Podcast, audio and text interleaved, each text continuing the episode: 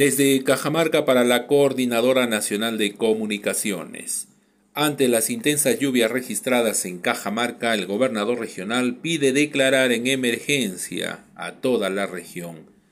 El gobernador Mesías Guevara solicitó ante la presidencia del Consejo de Ministros declarar en emergencia a la región Cajamarca ante las intensas lluvias que han provocado la interrupción de vías, desborde de cauces y lamentables pérdidas materiales y humanas a la fecha, el Centro de Operaciones de Emergencia Regional informó que se han reportado cinco personas fallecidas, cuatro de ellas en el distrito de Chubur y una persona de sexo masculino en el distrito de Santo Tomás, provincia de Cutervo.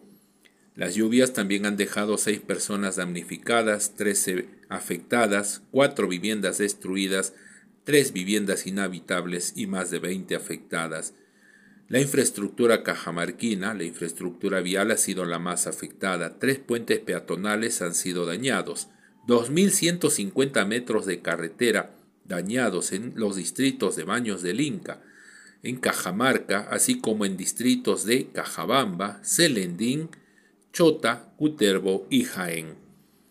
También la parte más complicada de las vías se han registrado por la erosión ocasionada por el río Chotano en el sector Peña de los Loros, en la carretera Chota-Cochabamba. El consorcio vial Sierra Norte realiza trabajos en la zona afectada y en otros tramos de dicha vía.